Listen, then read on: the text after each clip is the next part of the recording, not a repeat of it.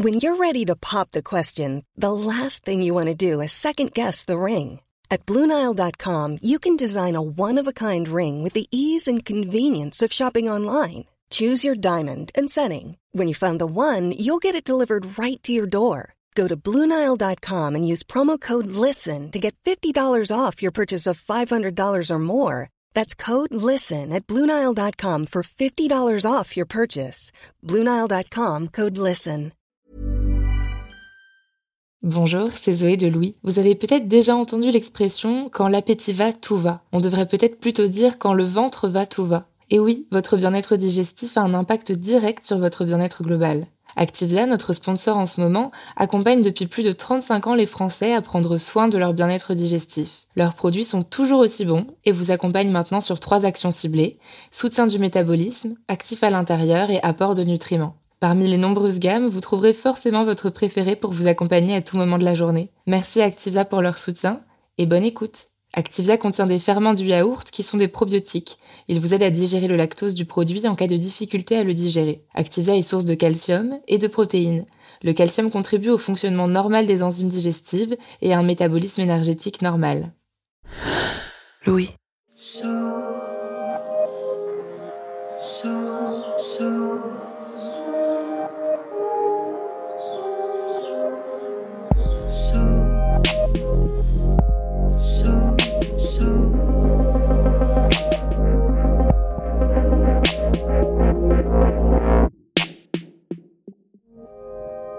Depuis qu'on a lancé Passage chez Louis Média, je pense que la question qu'on m'a le plus posée, c'est comment est-ce que vous faites pour que des personnes acceptent de vous raconter leur histoire? Et j'avoue, ma première réaction, c'est souvent d'avoir l'air aussi étonnée que la personne qui me pose la question. Je sais pas. Comment est-ce qu'on fait? Il n'y a pas de raison unique qui explique que des personnes acceptent de répondre à une interview. Il n'y a même pas de recette magique. Mais on s'est dit que vu la récurrence de la question, on allait tenter de vous donner quelques éléments de réponse. Alors pour fêter la saison 2 de passage, je vous propose un épisode coulisses, dans lequel vous pourrez entendre une partie des personnes qui travaillent sur passage au quotidien. Ils vous parleront de comment on fait pour faire un épisode, du premier contact jusqu'à la diffusion. Vous entendrez la voix de Maud Benaksha, la chargée de production de passage, qui est la personne qui travaille au quotidien avec les journalistes qui réalisent les épisodes, en les accompagnant dans la réflexion sur les sujets, l'écriture, le montage. Elle interroge deux journalistes qui travaillent avec nous sur le podcast, et moi aussi. Je suis Maureen Wilson, bienvenue dans Passage.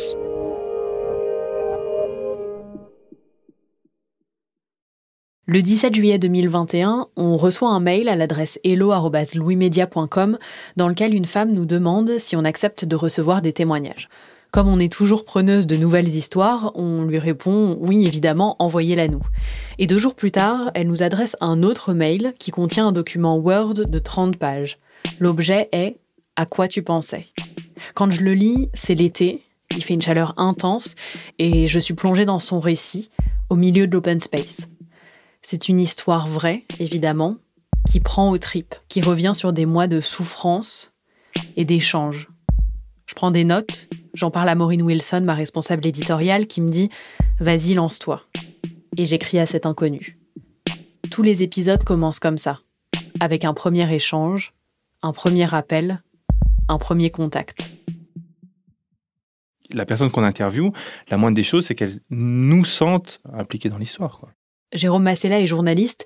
C'est lui qui a structuré, tourné et monté le premier épisode de cette deuxième saison de passage que vous pourrez bientôt écouter. C'est une histoire d'impuissance et de restriction de liberté.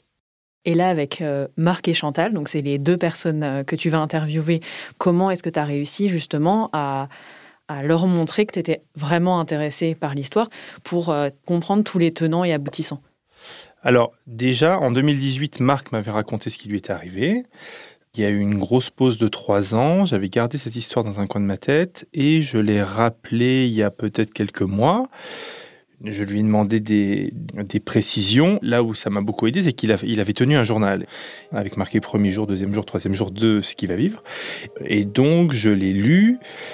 Et euh, j'avais plein de questions à lui poser parce que son journal avait été un peu écrit euh, peut-être sous le coup de l'émotion, avec beaucoup de faits, mais il y avait quand même des choses importantes que j'avais pas saisies. Et donc j'avais posé toutes les questions que je voulais. Et rien que le fait que je lui pose des questions qui n'étaient pas dans son récit bah, ça prouvait que, enfin, si déjà dans son récit il y avait des choses que je ne comprenais pas, ça voulait dire que j'avais quand même euh, lu et m'étais intéressé à l'histoire. Et après, je lui avais demandé euh, si je pouvais interroger euh, éventuellement quelqu'un d'autre, éventuellement son conjoint. Et lui m'a dit, ben, j'ai quelqu'un d'autre qui est Chantal, et donc je l'ai appelé. Ça s'est passé très rapidement, mais après, je pense que c'est vraiment, c'est vraiment le, le, ciment, c'est vraiment la confiance et qu'on va pas se. C'est la confiance et l'implication. La confiance dont parle Jérôme, c'est le point de départ des histoires que l'on produit. Si les personnes ne sont pas pleinement à l'aise avec nous et surtout avec le fait de raconter leur histoire, il n'y a pas d'épisode. Parce que toutes les bonnes histoires, entre guillemets, n'ont pas vocation à être racontées. En tout cas, pas forcément dans le format de passage, ou au moment où on veut se lancer dans la production de l'épisode. Tout est une question de temps et d'échange. Après avoir bien pesé mes mots et répondu par mail à l'inconnu, on a pu se parler de vive voix, mais il s'est passé deux mois entre les deux. Je l'ai eu la semaine dernière au téléphone, mi-septembre. On entre alors dans la phase des pré-interviews, ce moment où l'on pose beaucoup de questions par téléphone. C'est le moment également où l'on parle du podcast. Passage est un programme d'histoire vraie dans lequel on fait entendre différents points de vue sur une même histoire. Une manière de nuancer tout en faisant ressentir le monde, l'objectif premier de Louis Média. Dans mes échanges avec cet inconnu, puis avec plusieurs autres personnes qui font partie de cette histoire, j'ai l'impression que la mayonnaise prend, que la dynamique se crée entre elles, eux et moi, qu'ils et elles ont tous et toutes envie de participer pleinement. Mais il est possible qu'il y ait des changements d'avis, que finalement, ça soit trop difficile de raconter. À ce moment-là, je sens que vraiment, euh, il n'y a pas de retour en arrière possible, parce que je dirais pas virulence, mais les mots étaient quand même très très précis. Euh, la personne m'a clairement fait savoir qu'elle voulait pas aller plus loin et que visiblement c'était le cas depuis le début, mais qu'elle avait d'une certaine manière voulu faire plaisir à la personne du début, donc euh, la première personne que j'ai appelée. Julia Courtois est journaliste elle aussi. Au début de l'été dernier, en 2021, elle me parle d'une histoire qui pourrait avoir tout son sens dans Passage. Parce que c'est un épisode fort, qui pose des questions, qui décentre, qui s'annonce être plein de nuances. Elle passe plusieurs heures au téléphone avec les personnes qui sont au cœur de l'histoire, mais à la fin de l'été, elle a dû s'arrêter là. L'un des témoins principaux s'est rétracté. C'était trop douloureux pour cette personne de se livrer aussi personnellement.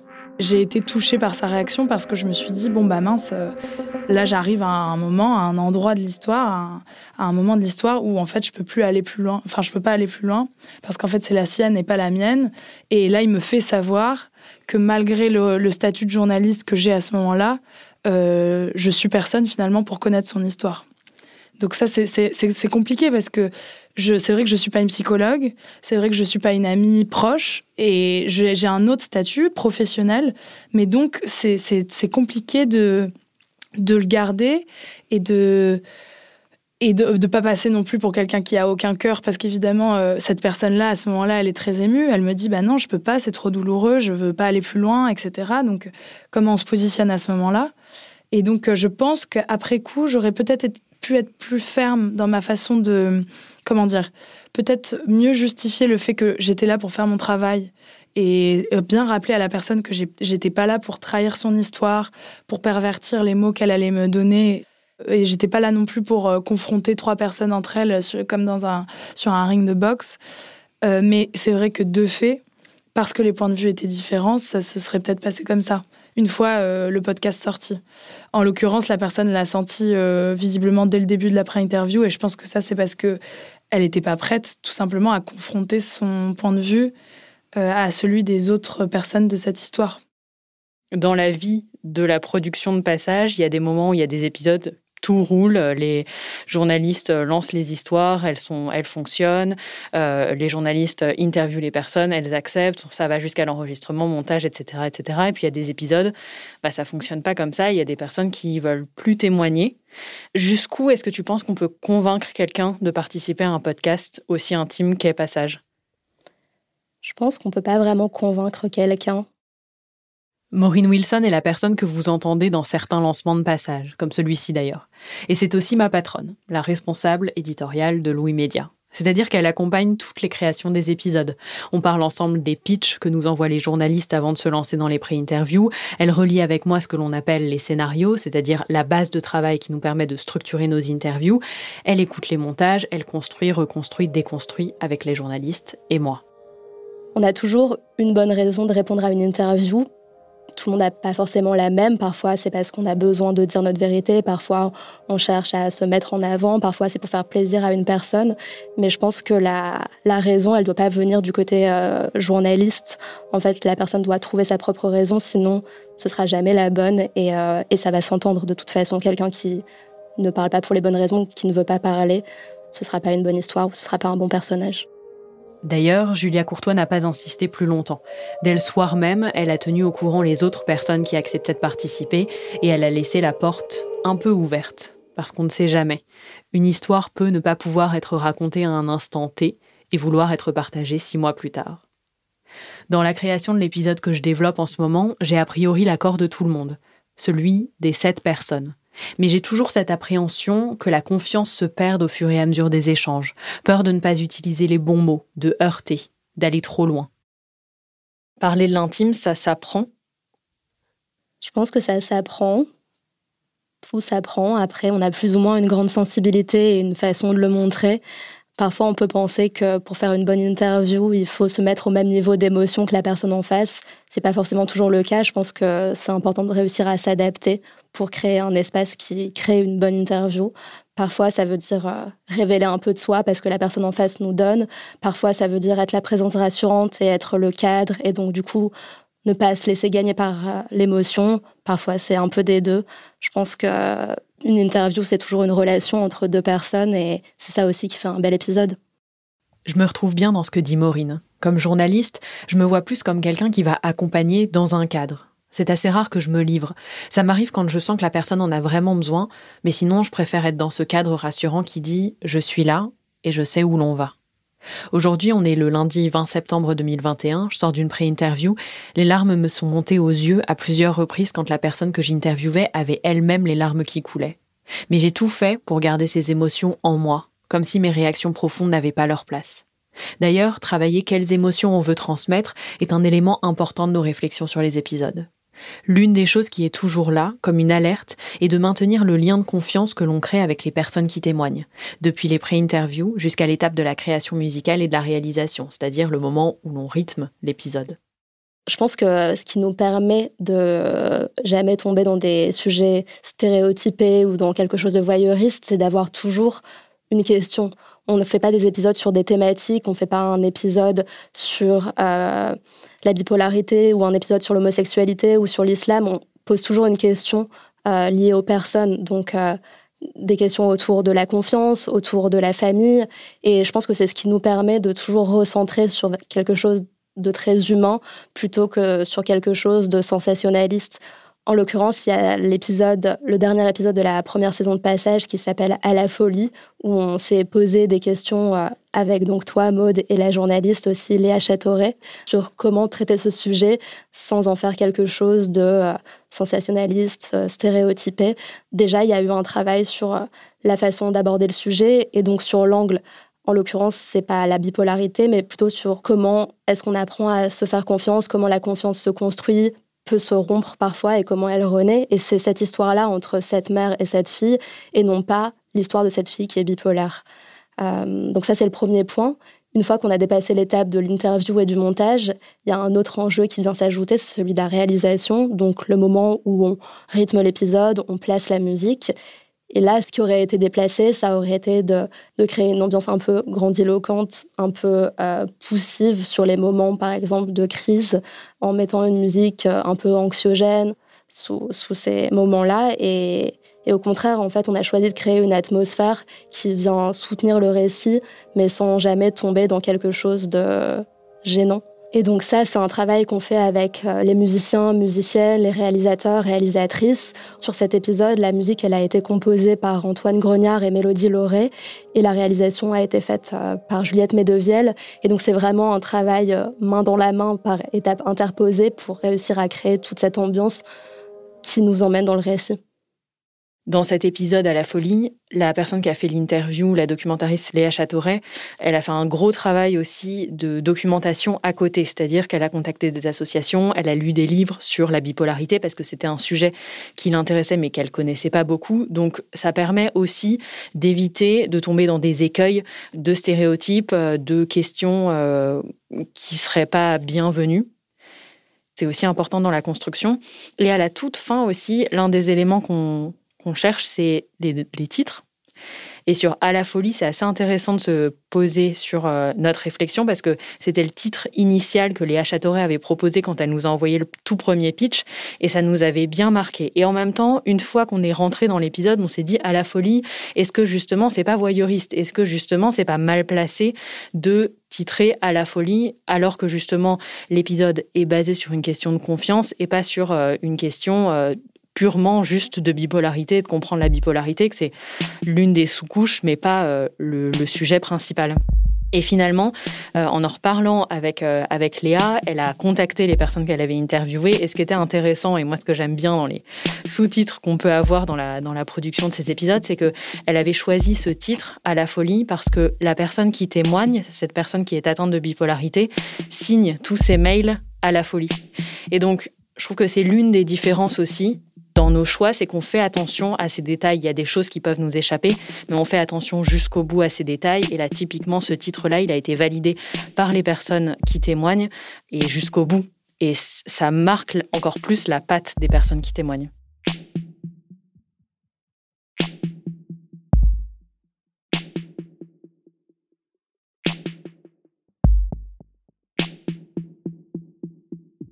Une fois qu'on a trouvé le titre, on est souvent à la veille de la diffusion de l'épisode. À cette étape, ce qui ne quitte pas mon esprit est de savoir si les personnes qui ont témoigné se retrouveront bien dans l'épisode. C'est difficile de s'entendre, ça je le sais, mais quand ils dépasseront cela, est-ce que ils et elles retrouveront bien leur rythme de parole, leurs expressions, leur rire? Une fois que je les ai eus au téléphone, après leur écoute, je peux reprendre mon quotidien, à la recherche de nouvelles histoires à partager et à vous faire entendre.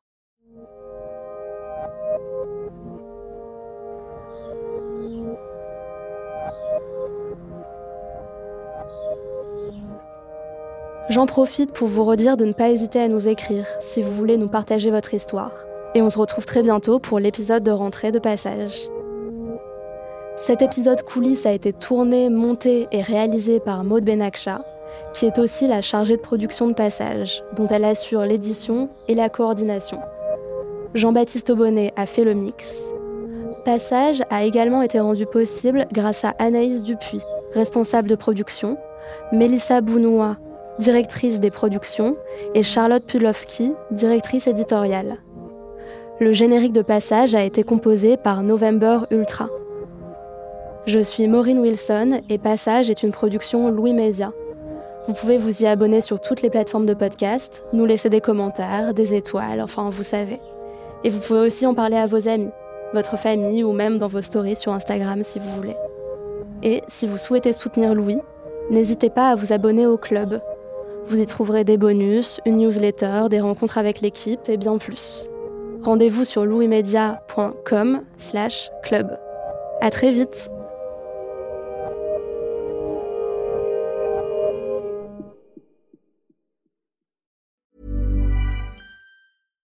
Hi, I'm Daniel, founder of Pretty Litter. Cats and cat owners deserve better than any old-fashioned litter. That's why I teamed up with scientists and veterinarians to create Pretty Litter. Its innovative crystal formula has superior odor control and weighs up to 80% less than clay litter.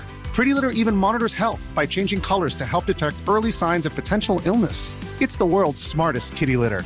Go to prettylitter.com and use code ACAST for 20% off your first order and a free cat toy. Terms and conditions apply. See site for details. Support comes from ServiceNow, the AI platform for business transformation. You've heard the hype around AI. The truth is, AI is only as powerful as the platform it's built into. ServiceNow is the platform that puts AI to work for people across your business, removing friction and frustration for your employees, supercharging productivity for your developers, providing intelligent tools for your service agents to make customers happier. All built into a single platform you can use right now. That's why the world works with ServiceNow. Visit servicenow.com/ai for people to learn more.